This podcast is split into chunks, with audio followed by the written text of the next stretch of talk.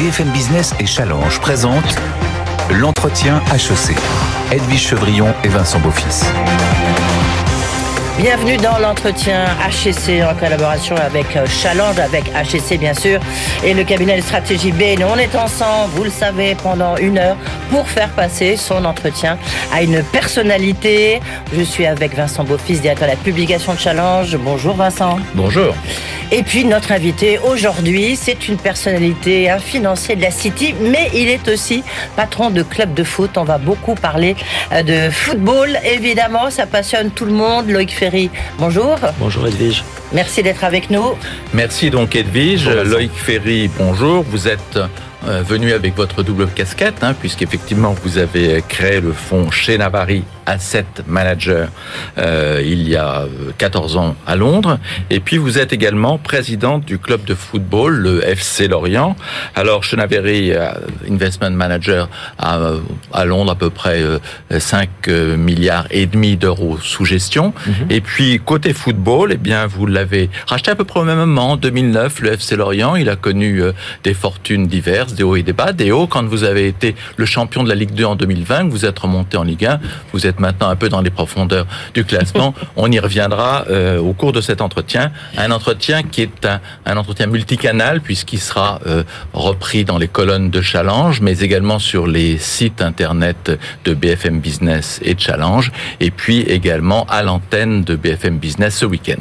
Alors, Loïc Ferry, on va vous rappeler les règles du jeu. Quatre parties. Euh, il y a une première partie, c'est les questions d'actualité. On sera mhm. plutôt sur la partie financier. Euh, Chenavari. D'abord, Chenavari, ça vient d'où Chenavari? C'est quand même un nom étrange pour un fonds, un hedge fund, non? Alors, Chenavari n'est pas un fund, on pourrait y revenir, mais Chenavari c'est un lieu dit en Ardèche, à Rochemort exactement, en face de Montélimar. C'est où j'ai grandi et passé une grande partie de ma jeunesse. Et en anglais, il à la City, ils arrivent à dire Chenavari Oui, les gens s'habituent. Ils s'habituent à le dire. Donc une partie euh, actualité où on sera plutôt sur la partie finance, et puis une partie business qui sera plutôt autour du football, parce qu'il se passe énormément de choses. Il y aura un micro-trottoir qui a été euh, réalisé sur le campus d'HAC. Alors, à mon avis, on leur dit Chenavari, vont pas forcément connaître on parle FC Lorient, je pense qu'ils vont plus connaître. Et puis, il y aura bien sûr euh, la brief de Ben qui viendra expliquer un peu quels sont les enjeux euh, stratégiques pour vous. Mais, et puis, les questions des alumni, ça, c'est évident, c'est un rituel. Beaucoup de questions, vous le verrez, autour du football. Mais tout de suite, bien sûr, les questions d'actu. L'entretien HEC avec Challenge sur BFM Business. Loïc Ferry, je le disais, vous êtes basé à Londres, vous avez créé votre fonds à Londres. Une question d'abord un peu simpliste. Il y a le Brexit. Il y a beaucoup de financiers, de banques, de fonds qui ont quitté Londres, la City pour venir notamment à Paris, mais pas que, à Francfort ou ailleurs. Vous, vous êtes resté à Londres. Pourquoi? Le siège de Chenavari est à Londres. Euh, par contre, euh, nous sommes présents en Europe, à, Luxembourg, et on a été brièvement à Paris entre 2008 et 2012. Et nous revenons à Paris alors, par l'ouverture d'un bureau cette année.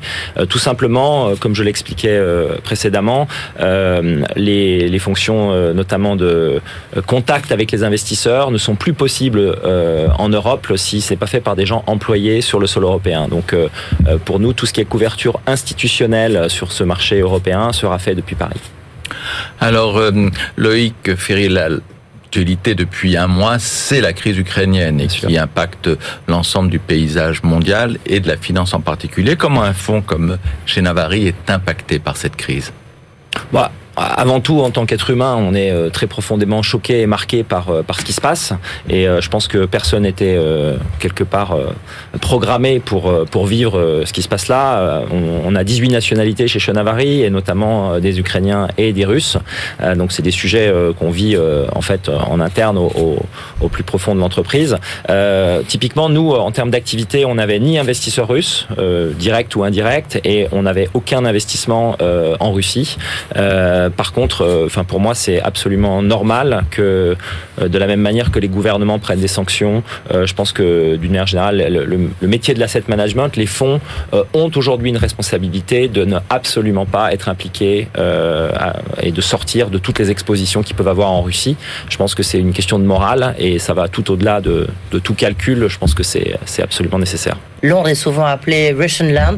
Ça veut dire que vous n'avez aucun Russe habitant à Londres, il y en a beaucoup, investi dans votre fonds. non, d'ailleurs, c'est donc évidemment c'est un inventaire qu'on a fait, mais c'est aussi les, partenaires, les banques qui travaillent avec nous nous, demandent une totale transparence par rapport à ça, et, et c'était effectivement pas le cas. La, bourse avait connu des, plus hauts, et puis évidemment avec la, guerre, il y a une correction extrêmement sévère, mais mhm. depuis le depuis quelques jours, on voit bien que la bourse est revenue à, des niveaux euh, euh, comme avant le 24 février. Est-ce que pour vous, ça veut dire que vous, euh, financier, pardon, mais la, guerre est, elle est derrière vous en termes de performance boursière non, alors encore une fois, euh, Chenavary n'est pas, on n'investit pas en bourse, mais euh, d'une manière générale, les, actifs financiers, que ce soit bourse et euh, change, il y a des effectivement, il y a, il y a, eu, une baisse de des valorisations. c'est revenu un peu, pas pas complètement, et évidemment, dans ces périodes de volatilité, pour les gérants d'actifs, il y a toujours deux problématiques. La première, c'est que quand tout baisse, bah, que vos fonds ne, ne, ne, ne, se trouvent pas emportés par cette mmh. crise-là. Vous avez une responsabilité de protection du capital, et je pense que c'est avant tout euh, ce pourquoi on est là, euh, mais c'est aussi la possibilité bah, de, justement euh, saisir des opportunités euh, quand justement les, les, actifs sont, sont, moins chers. Et juste quel type d'actifs justement dans Alors nous on est sur tout ce qui est obligataire, donc euh, tout ce qui est dette et tout ce qui est prêt, donc financement de l'économie, financement aux entreprises, financement aux particuliers, donc tout ce qui est crédit à la consommation et tout ce qui est financement sur des actifs réels, type financement de bateaux, de, de wagons de train, avions, immobilier, voilà. Alors justement, si vous êtes sur dette et obligation, il y a quelque chose que vous regardez avec euh, beaucoup d'intérêt, c'est l'inflation. Et là, pour le coup, c'est pas un sujet qui est derrière nous, mais qui est plutôt devant nous. Qu'est-ce que vous, comme gérant de fonds, comme responsable de, votre fonds, vous euh, anticipez et en quoi ça change la conduite du fonds encore? Voilà, il y, avait euh, évidemment une anticipation avant même la guerre hein, et avant même l'impact que ça a eu sur toutes les, les problématiques d'approvisionnement. il y a eu le Covid qui a, qui a impacté énormément la chaîne mondiale d'approvisionnement, hein, ce qui s'appelle la supply chain en anglais, euh, qui a créé, qui a eu un effet inflationniste. Donc ça c'est le premier effet. Il y a eu un deuxième effet euh, qui est effectivement euh, euh bah, l'injection forte de liquidités qu'on a vu ces dix dernières années par les banques centrales et, et tous les mécanismes de financement a fait qu'il y a eu aussi, un, je dirais, une tendance inflationniste. Donc ça, il y avait une attente sur la sur la partie inflation. la guerre et tout toutes les, encore une fois pour prendre un anglicisme, les disruptions, euh, les, donc les, les, les bouleversements que ça que ça engendre sur euh, euh, notamment tout ce qui est importation, notamment autour des matières premières, tout ça fait que bah, l'inflation aujourd'hui, on parle plus de 1, 2, 3 mais on parle plutôt de 5, 7, voire 9 selon les selon les classes d'actifs. Donc ça a un impact très fort et évidemment quelqu'un qui n'investissait pas euh, quelqu'un qui par exemple a un pécule, euh, a, des économies et qui ne les investissait pas, quand l'inflation est de 1%, bon bah finalement euh, vous avez un petit manque à gagner, mais vous perdez pas. Aujourd'hui, si l'inflation est à 6 à 7%, je dirais qu'il y a une, il y a un vrai besoin pour les pour les, les gens qui ont qui ont des actifs à investir. Et quand je parle, je peux parler de particuliers, mais on peut aussi parler des, des fonds de retraite. Hein. Il y a beaucoup de, dans les systèmes, euh, notamment euh, euh les fonds de retraite sont des gros investisseurs, les fonds de mm. pension, les fonds souverains. Euh, bah, ces gens-là aujourd'hui ont encore plus la nécessité d'investir pour justement être en mesure à terme de payer les retraites euh, euh de leur, euh, de y compris des particuliers, hein. y compris des particuliers. Donc en fait, d'une manière générale, ce que ça fait, c'est que pour le, le milieu de l'asset management, c'est effectivement euh, ce, ce, cet environnement inflationniste fait que bah, quelque part, il doit y avoir plus d'argent investi qu'avant. Euh, après, il faut bien investir et évidemment l'investir dans des stratégies qui vont être plutôt gagnantes par rapport à l'inflation. Euh, mais euh, tout ça, en tout cas, c'est ce que ça change. Il y, a, il y, a, un impact qui, à mon avis, est assez positif sur le marché de la gestion. Alors, on l'a compris, vous aimez pas trop les, les investissements qui sont trop risqués euh, si vous êtes sur des dettes, des obligations, des financements. Mais est-ce que vous avez, quelle était votre performance en 2021 Parce que là, c'est un peu l'heure des bilans. Des bilans. Est-ce que votre performance a été euh, très bonne en 2021 En 2021, nos fonds, euh, en, fonction de leurs objectifs d'investissement, vous avez des fonds qui ont des objectifs d'investissement de très faible volatilité et de, très, de faible rendement, de l'ordre de 4, 5, 6% Et vous? Et donc, on a certains fonds qui ont ces objectifs de rentabilité, et on a des, des fonds qui ont des objectifs de rentabilité plus élevés, de l'ordre de de 10, 12 mmh. et, et en fait, la quasi-totalité de nos fonds ont rempli leurs objectifs d'investissement en 2021. Alors globalement, dans l'industrie financière, l'année 2021 a été effectivement excellente puisqu'on a appris qu'à New York, à Wall Street, il n'y a eu jamais des bonus aussi élevés depuis 30 ans. Est-ce que c'est normal? Et est-ce que quand on voit que sur l'ensemble de l'industrie, il y a une moyenne de bonus de 250 000 dollars par agent, tout compris, hein, euh, est-ce que c'est soutenable? Euh, bon, la, question de, de l'alignement en fait entre euh, les, les gérants euh, et les investisseurs est très importante. Et en fait, il y a eu énormément de mesures euh, ces 10-15 dernières années qui ont été mises en place à la fois par les régulateurs, mais aussi par les acteurs de, de, de la filière d'asset management pour faire en sorte que si rémunération élevée il y a, cette rémunération est complètement alignée avec les investisseurs. C'est-à-dire qu'on ne peut pas se retrouver dans, un, dans, dans une situation où vous avez des gens qui touchent des très gros bonus, mais au final, les investisseurs perdants. Donc, il y a un alignement. Donc, c'est voilà après, évidemment, euh, c'est une, c'est des métiers qui, euh, qui sont euh, qui sont particulièrement, qui sont plutôt rémunérateurs si ça se passe bien, qui peuvent être où la sécurité de l'emploi est peut-être un peu moindre que dans d'autres secteurs. et donc, voilà. Mais après, la question de la responsabilité et du rapport à la rémunération, je pense que d'une manière générale, je pense que les investisseurs préfèrent que les gens à qui ils confient leur patrimoine soient plutôt bien si ça marche bien et soient pénalisés si ça ne marche pas. Non, mais il y avait une question. Oui, mais la question de Vincent, elle dépassait presque un peu le, côté strictement euh, univers de la finance. Et aujourd'hui, on parle beaucoup de pouvoir d'achat, de la difficulté. Est-ce qu'il n'y a pas un côté euh, bah, un peu euh, presque obscène de gagner autant d'argent aujourd'hui? Bah, je pense que pas, pour vous en particulier. Hein. Si on stigmatise, si on stigmatise euh, un métier particulièrement, je pense que euh, dans, dans tous les secteurs, il va y avoir. Dans le foot aussi, on y arrive au foot. On va parler, du sport d'une manière générale. Vous pouvez parler de, de, des artistes. Vous pouvez parler de. Euh, il y a des mm. très grands talents. Les professeurs à HEC sont aussi les, ah. plus grands professeurs. Il y a, un, il y a, je dirais, il y a un marché mondial des plus grands professeurs. Donc, en fait, on est dans un métier, la gestion d'actifs, qui est très profondément lié aux aux hommes. En fait, c'est pas de la matière. La matière première, c'est en fait euh, les idées, le, cerveau et, le réseau de, tous ces gens. Donc, euh, par définition, euh, c'est effectivement des, des, profils assez rares. Dernière question, mais qui fera le lien avec les questions business qui seront plus centrées sur le football, c'est que vous êtes aussi vice-président de la Ligue de football, du conseil d'administration de la Ligue de football.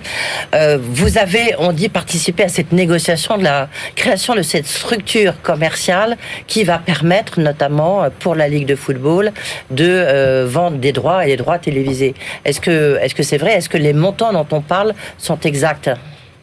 Bah, Écoutez, euh, comme dans un secteur d'activité, il se trouve que le foot français est le numéro un mondial champion du monde, favori de la nouvelle Coupe du Monde. Et par contre, la Ligue professionnels de football, on peut pas dire qu'ils sont numéro un même en Europe. D'accord? Donc il y a, y a, une sorte de déficit de positionnement. Et donc il y a eu toute une analyse qui a été faite ces dernières années et euh, qui a conduit le président euh, de la Ligue professionnelle de football de proposer euh, ce projet de modernisation et de rattrapage en fait de la compétitivité du football français, professionnel Avec l'entrée du fonds CVC. Ah voilà. Et donc le, le, fonds, le fonds que vous mentionnez a été sélectionné à l'issue mmh. d'un process qui a impliqué mmh. y a, ce qui est, ce qui est le, point le plus, on va dire, rassurant, c'est que, évidemment, le, football, le football français a été en concurrence avec euh, l'Espagne, avec l'Italie, avec euh, l'Allemagne.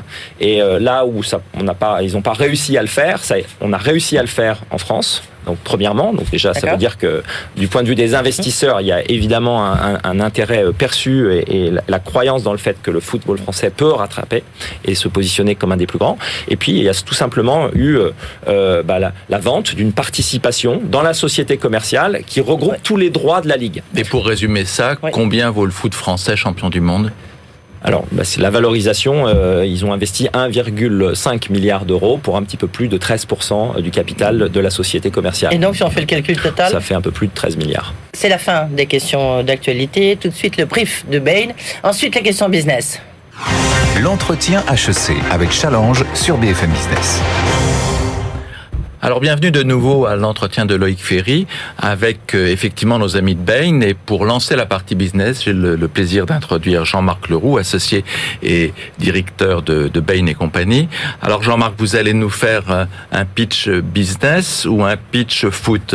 Un pitch business, de toute façon. Bon, bah alors allez-y. Merci. Donc bonjour Vincent, bonjour Edwige et bonjour, Loïc Ferry. Bonjour Jean-Marc. Euh, après une première carrière couronné de succès dans la finance de marché, vous décidez de quitter la banque assez tôt, en fait, euh, en 2008, pour fonder chez Navari, dont euh, Vincent ont déjà parlé. Euh, c'est un, un, gérant qui a connu euh, un énorme succès, avec environ 300 clients institutionnels qui mélangent des mm. fonds souverains, des fonds de pension, des grands family office assez prestigieux. Vous gérez pour eux 5 milliards, avec une centaine d'employés, de collaborateurs, devrais-je dire, euh, d'une vingtaine de nationalités en Europe. Et vous avez une, une, performance remarquable et saluée par de nombreux prix, je crois une quarantaine de prix de, de la finance euh, depuis euh, environ 15 ans. Et, donc en fait, l'idée de ce pitch, c'est effectivement d'essayer de décomplexifier, de démystifier les marchés dans lesquels vous travaillez. Donc vous travaillez sur des instruments de dette, cotés et non cotés. Euh, le marché de la dette en général, c'est la plus grosse classe active du monde. C'est 100 trilliards de dollars, donc 100 000 milliards de dollars aujourd'hui. Et si on regarde la partie un peu alternative, donc la partie qui est financée par les institutions non bancaires, dont vous faites partie, euh, on a des croissances d'environ 10% par an. Hein. La dette privée a triplé en moins de 10 ans euh, sur ces marchés. Et pourquoi ça? Parce qu'en fait, les banques, euh, on en parlait l'autre jour, ont commencé à sortir de ce marché. Il y a une transformation structurelle qui est poussée par la réglementation BAL 3 en Europe, euh, Dodd-Frank aux États-Unis, etc., qui fait que progressivement, le financement de l'économie réelle euh, va de plus en plus être fait par des euh, gestionnaires alternatifs dont vous faites partie, mais il y a aussi des hedge funds, il y a aussi des fonds de private equity, etc. Donc un très beau marché, énorme, forte croissance, dans lequel vous êtes taillé une place assez différenciée. Quand mhm. on regarde chez Navari, on l'a évoqué tout à l'heure, euh, il y a deux grands actes de différenciation. Le premier, c'est la responsabilité on parlait tout à l'heure, vous parliez de l'ESG. Ben, vous avez parlé de ESG avant tout le monde. C'était pas encore à la mode cette époque-là. La notion de responsabilité est importante chez vous. C'est mhm. partie de vos valeurs. Mhm. Par exemple, euh, vous avez décidé au sein du crédit à la consommation de ne pas adresser le marché des ménages en situation de précarité financière. Mhm. Et ces valeurs, vous les portez depuis une quinzaine d'années. La deuxième spécificité de chez Navari, à notre avis, c'est que vous avez une approche très stratégique et très ciblée des risques. C'est-à-dire que vous avez voulu créer de la valeur financière, de l'alpha, comme on dit en finance, tout en préservant au maximum euh, le capital de, de, de, vos clients. Et c'est pour ça qu'ils vous en sont reconnaissants et qu'ils sont très fidèles. Mais dis donc. Pour faire ça, euh, vous avez une approche qui est différente de vos concurrents principaux. Vous n'allez pas chercher une course à la taille forcément. Euh, au contraire, vous allez plutôt réfléchir aux, aux, opportunités de façon stratégique en faisant beaucoup de travail en amont très minutieux. Je vais citer deux exemples si j'ai le temps. Le premier, c'est l'Irlande. On a parlé l'autre jour, effectivement, vous êtes le premier à avoir identifié un déséquilibre entre l'offre et la demande en Irlande sur le financement immobilier. Mhm. Pourquoi Un afflux important de, de, de, de, personnel qui venait travailler en Irlande. Jean-Marc, je vous coupe le deuxième exemple parce qu'il faut que vous posiez votre question maintenant. Hein. D'accord. Euh, déséquilibre offre-demande, les banques irlandaises incapables de financer ces besoins et vous arrivez dans ce marché-là après l'avoir euh, minutieusement étudié et vous êtes aujourd'hui le premier opérateur en Irlande sur ce marché. Mhm. Donc maintenant, euh, euh, Votre question, il reste 10 secondes, donc il faut quand même qu'il réponde. Le principal défi pour nous de, de, de chez Navari, c'est comment vous allez être capable d'adresser l'énorme volatilité des marchés aujourd'hui, les volatilités économiques, les volatilités financières, les volatilités militaires et sociétales.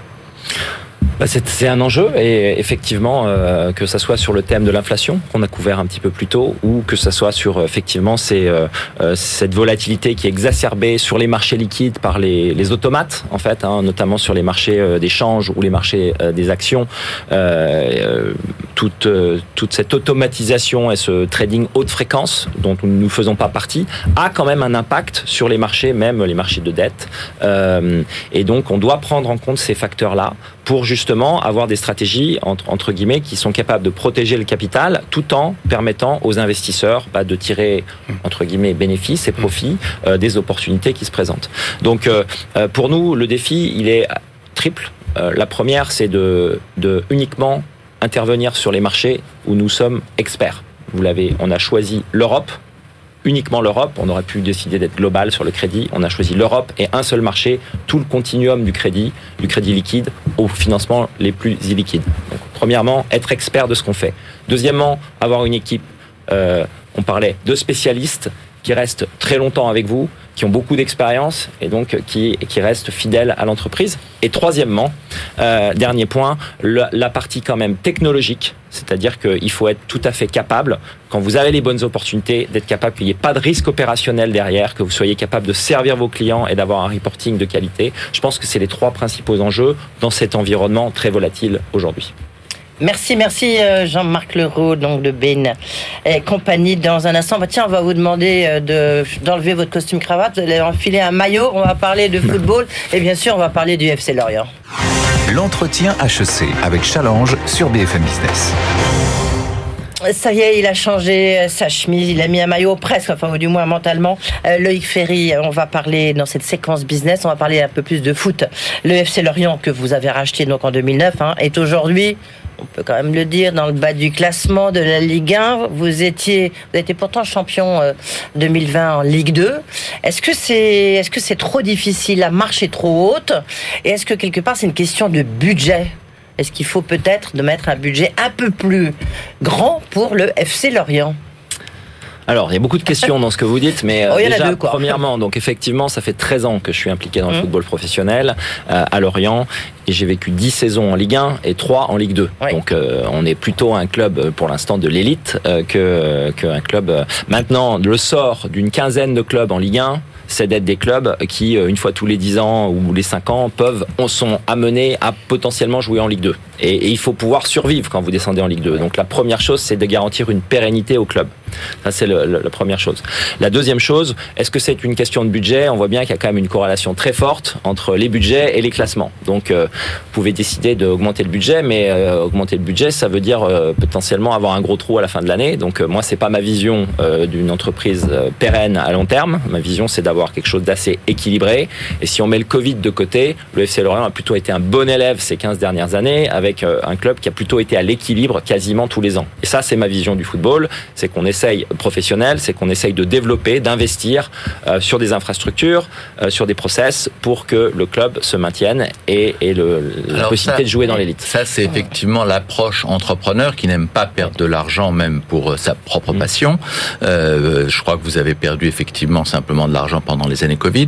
Est-ce qu'une des raisons qui explique la, la, la bonne santé des finances euh, du FC Lorient, c'est un modèle que les spécialistes du foot évoquent que vous savez former des joueurs et que vous les vendez. Est-ce que c'est ça qui explique une bonne part de, de cet équilibre que vous euh, vantez depuis que vous êtes à la tête du FC Lorient? Bah, c'est la spécificité, euh, j'ai envie de dire, de, de, beaucoup de clubs en France. Bah, L'Olympique Lyonnais, non euh, Il y, y, a eu énormément de très grands de, de clubs en France qui, qui, ont appuyé leur modèle sur justement la spécificité française, la qualité de la formation et des centres de formation. Pour sortir les meilleurs à la sortie, il y a plus de chances si vous prenez les meilleurs à l'entrée. Pour avoir les meilleurs à l'entrée, il faut être capable de convaincre des parents, de jeunes joueurs de 12, 13, 14 ans, de venir chez vous. Et pour ça, il y a les infrastructures, l'absence de déracinement par rapport à la famille, et ainsi de suite. La Bretagne est une terre de football, et donc on, ça a été notre, notre projet, ça a été de, de, construire un des plus beaux et des plus modernes centres de formation,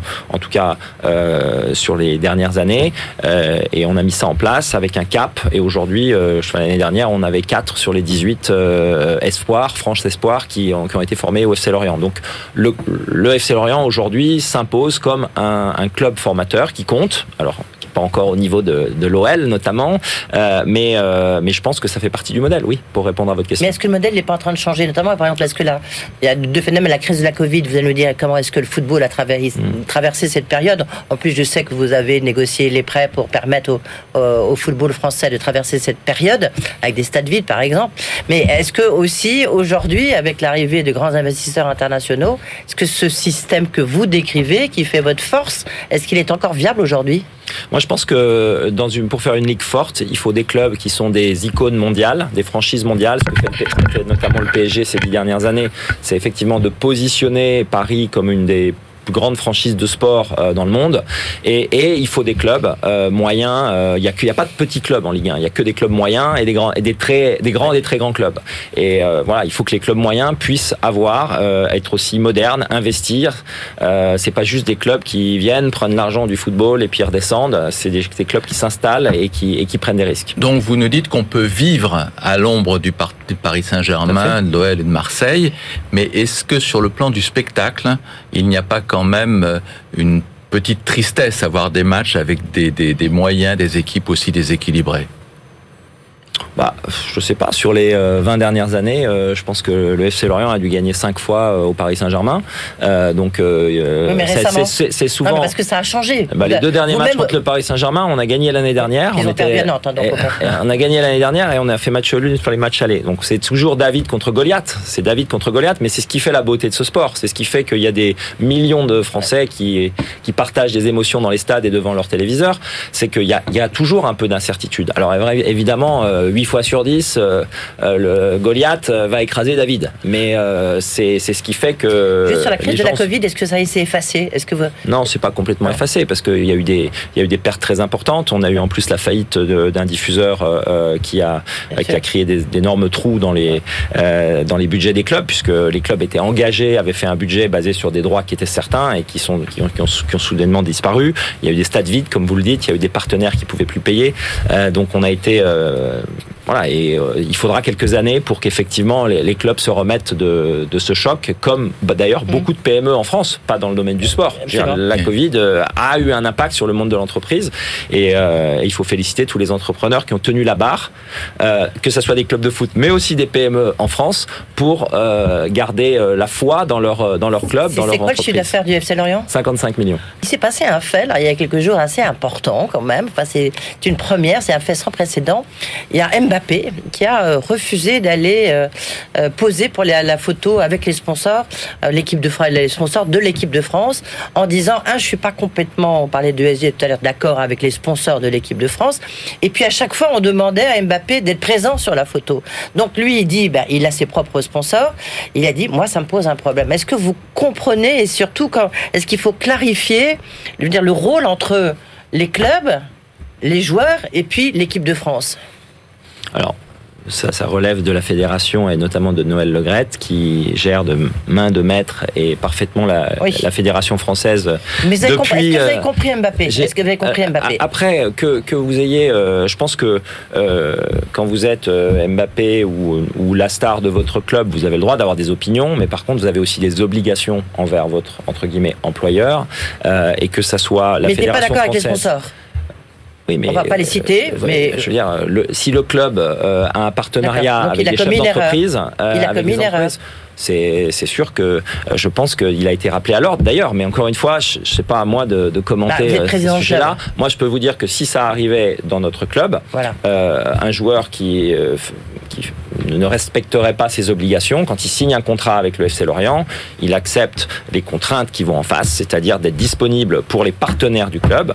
Le club a des valeurs, choisit particulièrement euh, enfin, ses, partenaires sur la base de critères euh, mmh. sociétaux, environnementaux et, mmh. et de gouvernance. Si certains joueurs ne sont pas d'accord avec certains sponsors, ils peuvent nous en parler, mais ils, ont, ils, doivent respecter les obligations Alors, envers leur vous, vous avez l'habitude, vous, de vivre avec des stars, que ce soit d'ailleurs dans le monde du foot ou dans le monde mmh. de la finance. Et euh, curieusement, vous avez toujours été en faveur de ce qu'on appelle le salary cap, c'est-à-dire un plafonnement mmh. des salaires. Euh, ça n'a pas l'air de se faire dans le foot. Mmh. Est-ce qu'il faudrait pas aussi un salary cap euh, dans le monde de la finance? Comment effectivement un entrepreneur comme vous euh, pousse cette idée de plafonnement des salaires? Alors clairement, euh, il y a un salarié cap euh, dans le dans la dans la finance. Euh, ah oui, parce que dans le football, je voyais pas très bien le salarié cap pour Messi ou Neymar. mais... voilà. Après, encore une fois, il y a des critères d'alignement qui peuvent être autres que le salaire, notamment euh, voilà, le, euh, recevoir des, euh, des, primes. Des, primes. sur les alignements avec les investisseurs, de, ce genre de choses.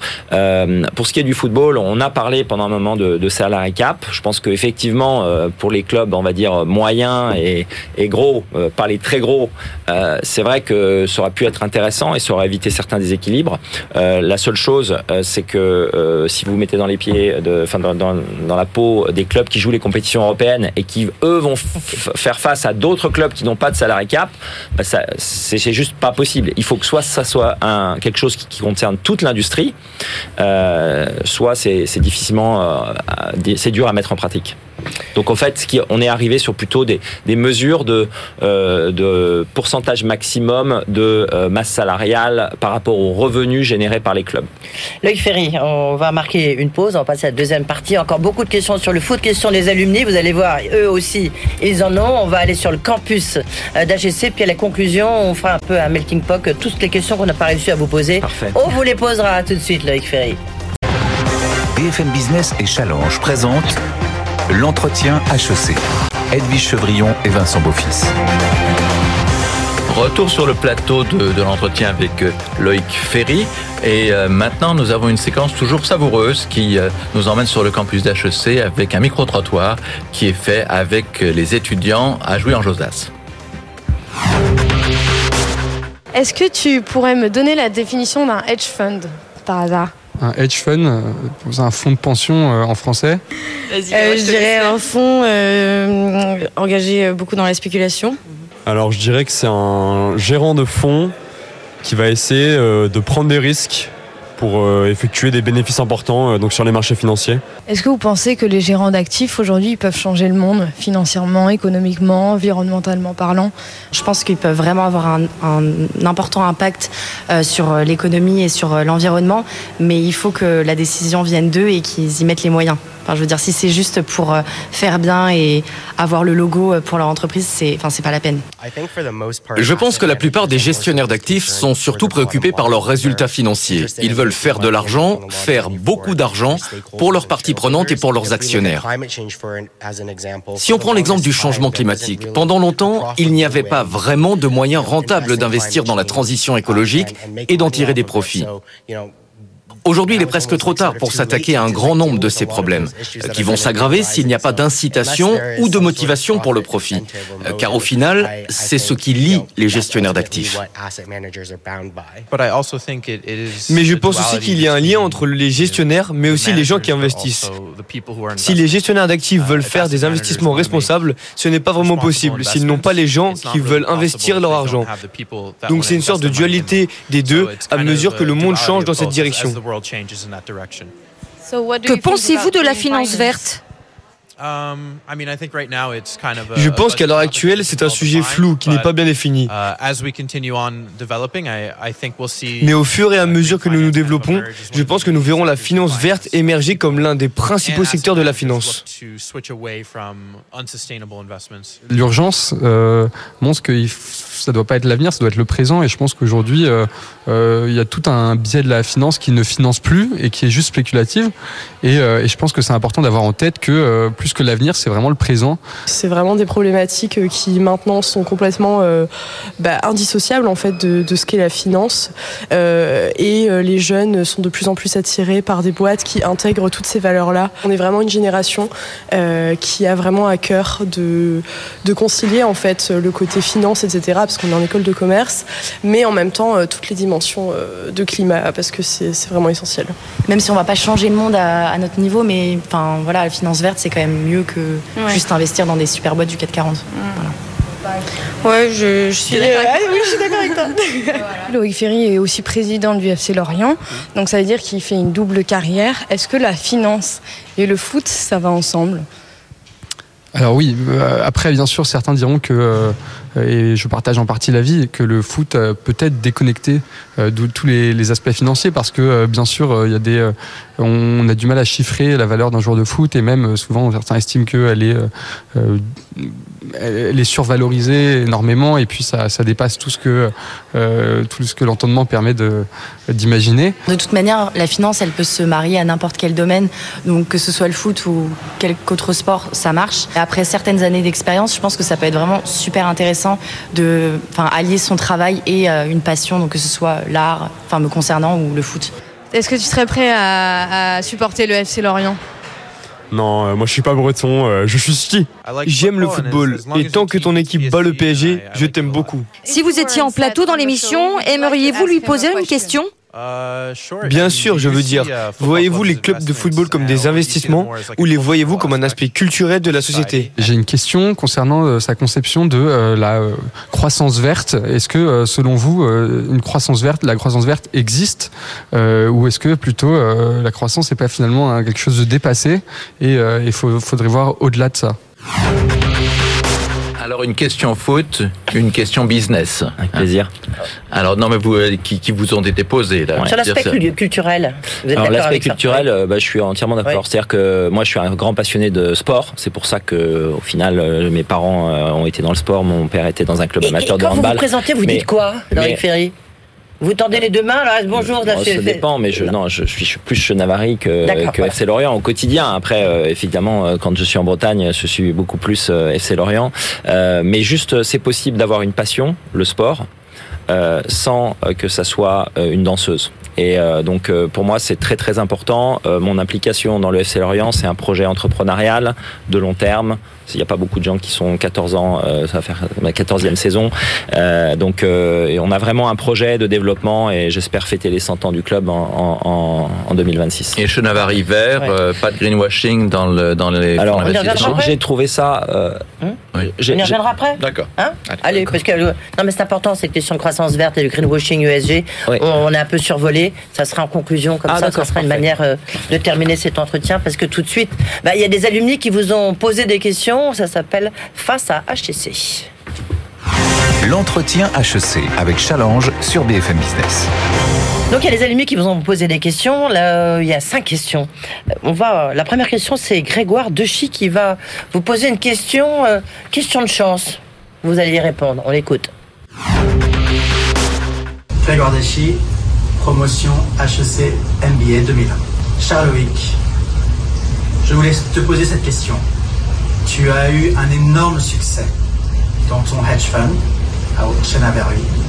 Je suis très admiratif et je souhaite te demander quelle est la partie chance que tu penses avoir dans le succès de ton fonds.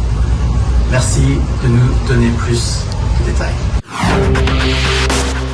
Très de la chance? Moi, je dis toujours qu'il faut du talent, euh, une bonne équipe et un peu de temps en temps un peu de chance. Donc euh, c'est évidemment tout ce qu'on fait au quotidien, c'est de minimiser euh, l'impact que la part de chance ou de malchance aura sur le résultat de votre entreprise. Mais vous vous souvenez d'un moment où la chance a, joué?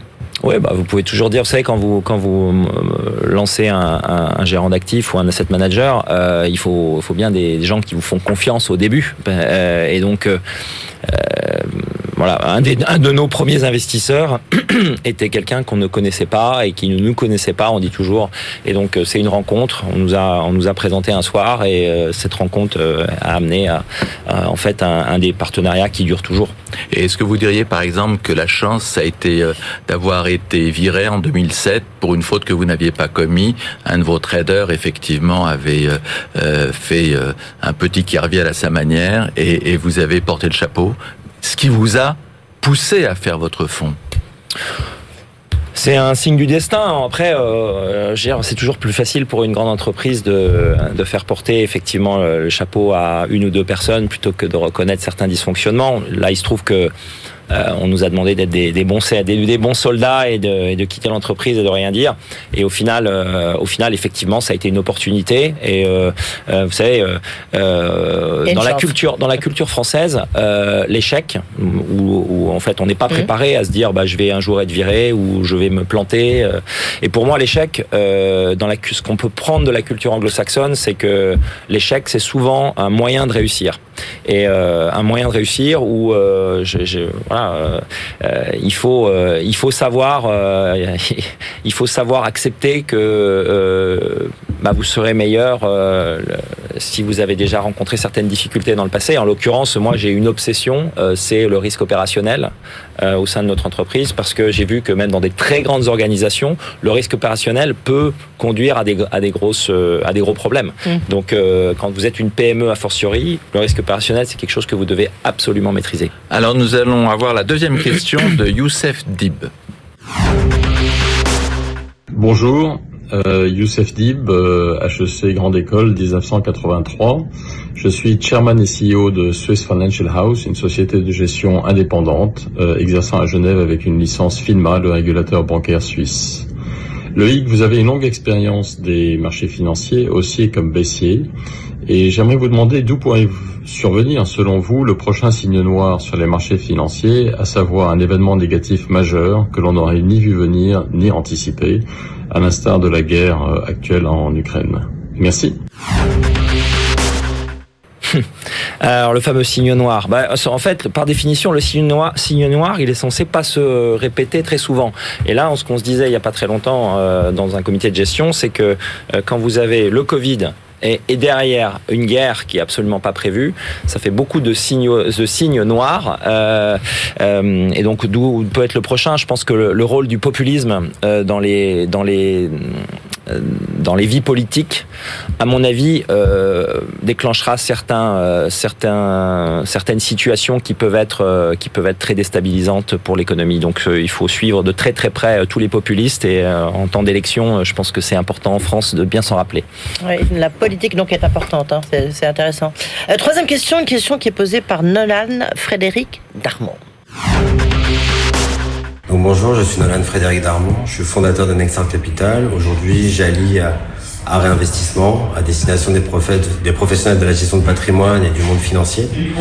Grâce à l'art, je fais gagner de l'argent aux investisseurs. Donc Loïc, euh, enchanté. Voilà, je voulais savoir comment on arrive à gérer un club de foot, le Moustoir, en Bretagne, et des investissements en crédit, en immobilier, et sur des projets hautement stratégiques, quand des investisseurs demandent de plus en plus de taux de retour sur investissement. Voilà. Et gérer une équipe, parfois marche, qui parfois marche pas. Merci.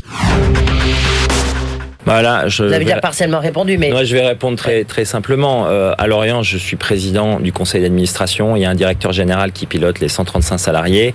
Euh, à chez Chenavari, je suis président directeur général et je suis euh, au quotidien dans l'entreprise. Euh, et voilà, donc c'est la, la, différence entre être propriétaire et président d'un conseil d'administration, d'un conseil de gouvernance et être exécutif dans une entreprise. Est-ce que vous faites un lien ce que je veux dire? Non, il y a, y a zéro lien, il y a aucun, il y a aucun lien entre. Euh, non, pour moi, le, le, seul lien, vous en avez brièvement parlé, c'est que euh, voilà, c'est des métiers très exposés euh, où vous pouvez être euh, victime de succès ou de ou de hmm. ou d'échecs assez rapidement, et donc c'est voilà, et, et, et, et, la performance est très dépendante des hommes et de et de la performance collective, comment ces hommes interagissent ensemble. C'est le seul point commun qu'il y a entre entre, entre, les, deux, entreprises. Alors, on a une quatrième question double de Guillaume Boursier.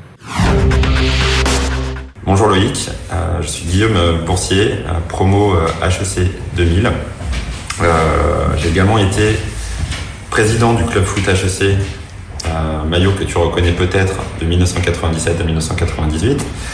Mais avant d'être tout ça, j'avais d'autres rêves. Et voici, non pas un maillot du FC Lorient, mais un maillot du Stade Lavallois où j'ai été joueur euh, au centre de formation de 1991 à 1994 avec le rêve de devenir footballeur professionnel. Alors Loïc, j'ai deux questions pour toi. Tu as investi dans le FC Lorient. Mais de mémoire, il me semblait pas que tu euh, avais eu une trajectoire footballistique à HEC exceptionnelle et que le foot n'était pas si euh, dans tes dans tes sports de tes sports favoris. Alors pourquoi le foot et pas le volet, le basket ou euh, le cricket euh, comme tu habitais Londres? Alors une deuxième question, très facile pour toi. Le foot, le business du foot est, un, structurellement déficitaire. Euh, presque tout le monde le sait maintenant. Il y a des exceptions. certains de nos camarades d'école comme Christophe Chenu ont très bien réussi. mais c'est relativement rare. Alors comment on fait aujourd'hui dans un club de foot pour mettre en place un modèle économique qui permette au club d'être rentable et d'être pérenne euh, financièrement. Alors la passion et l'équilibre. Bon alors sur la passion, euh, moi je suis euh, féru de sport. mon sport de base, j'ai joué au tennis. Euh, donc ah je sais. J'étais, j'étais, j'ai, joué au TCH, au tennis club HEC. Euh, j'ai même été, euh, puis j'étais président ou trésorier du TCH. Donc j'ai pas joué, euh, j'ai pas joué au foot à HEC. par contre, j'avais eu cette petite frustration que le tennis m'avait jamais laissé jouer les tournois de tennis et ainsi de suite qui sont le week-end m'avaient laissé jamais laissé jouer au football dans un d'un club. Et donc, quand j'ai été à Hong Kong, j'ai eu l'occasion de travailler à Hong Kong et j'étais quatre ans et demi à Hong Kong. J'ai joué et j'ai été, j'ai joué dans la ligue de Hong Kong avec un, le, French Kiss Football Club. Et donc, pourquoi le foot? Et pourquoi le foot? Parce que c'était, non, non, c'est le, en fait, c'est le sport dans lequel vous pouvez allier, à l'époque, hein, le rugby était encore moins développé, mais c'est le sport dans lequel vous pouvez allier une trajectoire entrepreneuriale où il y a, où il y a une économie autour du, autour d'un club. Et euh, voilà. Après, sur le, le maillot, euh, il mettait en avant le mm. maillot de Laval. Donc, c'est la particularité d'avoir la couleur tango comme le FC Lorient. Donc, euh, il, y a, il, y a, ce petit. et sinon, sur l'équilibre, je pense que j'ai répondu. L'idée, c'est de effectivement de, de, pas, de, ne pas être, que, ça, que ce soit pas une une lubie, enfin une, danseuse.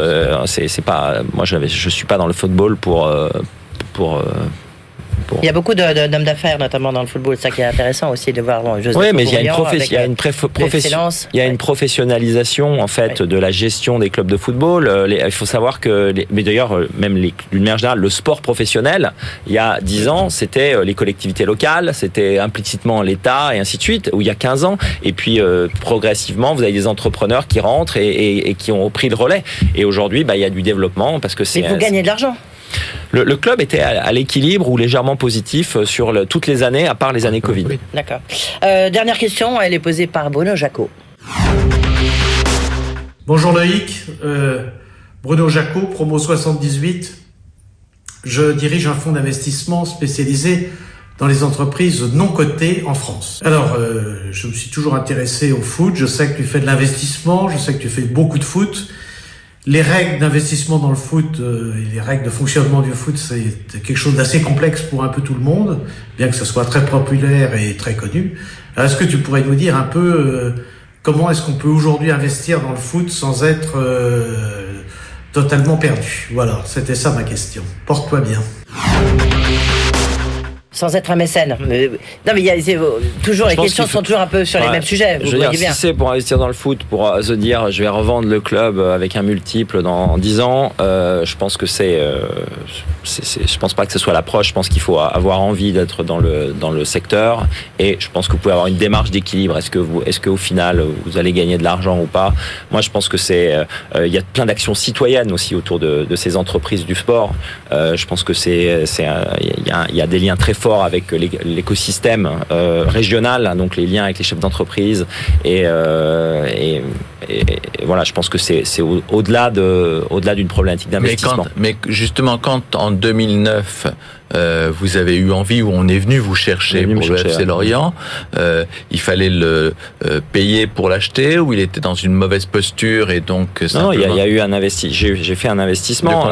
À l'époque, le à l'époque le club était un peu en difficulté financière, donc et puis surtout il y avait il y avait quelqu'un qui avait fait un très bon boulot pendant sept ans, mais qui était un peu fatigué, je dirais, de, de la gestion de, de, de du poids euh, du club et euh, qui avait euh, mandaté quelqu'un pour, pour vendre l'entreprise. Donc ça a été une vente d'actions, mais aussi une augmentation de capital pour, pour, bah, pour faire en sorte que le club puisse se développer. Vous avez investi combien à ce moment-là? Bah, J'ai investi en plusieurs fois, plusieurs millions d'euros, et au final, à un moment, l'exposition à un moment était un peu plus supérieure à 20 millions d'euros. D'accord. Et vous l'avez pas fait avec votre mentalité, votre autre euh, côté du cerveau, qui est de dire euh, j'investis ça avec euh, une volonté de, de, de retour sur investissement? Alors, il y a une différence entre essayer de ne pas perdre et essayer de vouloir faire des retours sur investissement. Je pense que là, moi, j'avais surtout une volonté de développer le club sans, enfin, sans euh, sans perdre trop d'argent. On en a perdu, hein. on a perdu de l'argent euh, pendant les années Covid. Ça a été, euh, ça a été très difficile. Mais c'est vraiment une, voilà. Donc j'ai, on a, on a créé un centre de formation de, de, de, zéro. en plus de 15 millions d'euros. on a acheté des infrastructures. on a investi pour pour avoir des joueurs de qualité et, et, rester dans l'élite. On arrive au terme de cet entretien. Euh, Loïc Ferry, il nous reste encore une poignée de, de, de minutes, voire de secondes, pour la conclusion. L'entretien HEC avec Challenge sur BFM Business. Oui, alors donc on a vu la réussite euh, parallèles dans le monde du foot euh, et dans le monde de la finance. Dans le monde du foot, on n'a pas encore gagné beaucoup d'argent. En tout cas, c'est pas pour ça que vous l'avez fait. Dans le monde de la finance, c'est quelque chose qui est corrélé avec euh, ce monde-là et le fait de créer un, un fonds d'investissement, à tel point que vous avez intégré euh, le classement des 500 fortunes de Challenge en 2020 on avait euh, estimé à ce moment-là votre fortune à 250 millions. Et puis en 2021, euh, vous n'étiez pas dans le classement parce que l'évaluation a été moins élevée.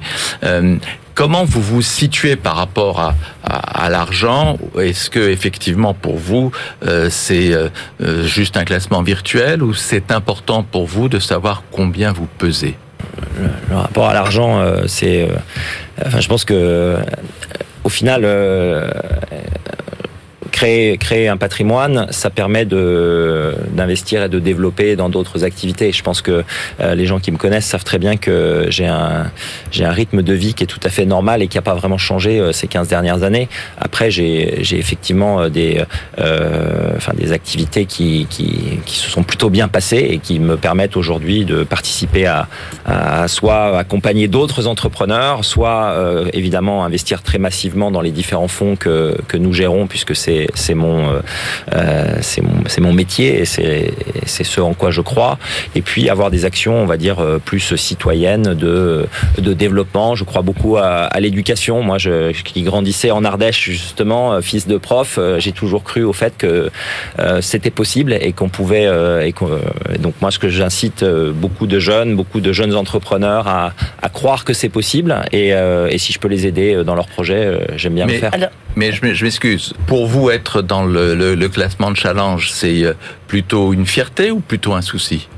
Non, c'est pas un souci. Je pense que ça serait un problème que ça soit un souci. C'est, on va pas exagérer non plus à dire que c'est une fierté. Je pense que euh, l'évolution de son patrimoine vient évidemment des décisions qu'on prend, euh, les entreprises dans lesquelles on, euh, s'investit. Et, moi, mon entreprise dans laquelle je m'investis le plus au quotidien, c'est Chenavari. Et effectivement, ça a été une, grande source de, développement de patrimoine. Maintenant, aujourd'hui, euh, je suis actionnaire euh, et la valeur euh, d'une entreprise où on est actionnaire, tant qu'on n'a pas vendu, on n'a pas matérialisé cette fortune. Loïc Ferry, moi je voudrais qu'on parle un peu des critères ESG. On l'a mentionné un peu tout, tout à l'heure. Il y a eu la question sur le greenwashing. Est-ce que la finance peut vraiment changer le monde? On voit bien qu'il y a des décisions, des politiques d'investissement qui font maintenant. Il y, a, bah, le classement de la taxonomie qui fait qu'aujourd'hui on doit euh, investir dans des énergies vertes. Vous pouvez jouer un rôle, vous pouvez changer le monde, pour reprendre l'expression de l'étudiant tout à l'heure sur le campus HEC. Est-ce que c'est vrai ou on est un peu dans la com Non, moi je pense que c'est vraiment vrai. C'est-à-dire que je pense que. Mais comment concrètement Mais concrètement, par le fait que nous avons décidé il y a très longtemps de ne plus financer, par exemple, le négoce de charbon, euh, parce que nous avons, euh, euh, nous imposons certains critères aux entreprises que nous finançons euh, pour que elles adaptent leur stratégie et leur manière d'être par rapport à ces, à ces critères sociétaux et environnementaux. Je pense que le greenwashing est effectivement quelque chose qui doit être absolument puni, parce que c'est c'est aujourd'hui plus du marketing et il y a très peu de gérants qui sont absolument euh, sérieux par rapport à ça. Euh, on a été précurseur, on le mettait pas trop en avant. Euh, D'autres qui n'étaient pas vraiment très précurseurs l'ont mis beaucoup en avant. Donc aujourd'hui, on, en parle un peu plus. Mais pour moi, être responsable, ça fait partie d'une philosophie d'investissement. Je pense vraiment que les fonds, avec parfois toutes les connotations négatives qu'il peut y avoir autour du concept de fonds d'investissement ou, ou d'asset manager, les fonds ont la capacité de faire changer le monde. Et euh, d'ailleurs, j'ai récemment euh, appelé tous les patrons de fonds d'investissement euh, à avoir une position très ferme et déterminée par rapport à ce qui se passe en Russie. Je l'ai fait de manière publique à, Londres. Et, d'ailleurs, j'ai été entendu par, par beaucoup d'entre eux qui m'ont appelé suite à cet appel. Alors Loïc Ferry, moi j'avais pour finir une question qui faisait presque le lien entre vos deux activités du football et de la finance. On a vu il y a quelques semaines la cotation d'une start-up euh, Sorar qui fait des NFT, des images Panini licorne. virtuelles, qui est devenue donc une licorne française.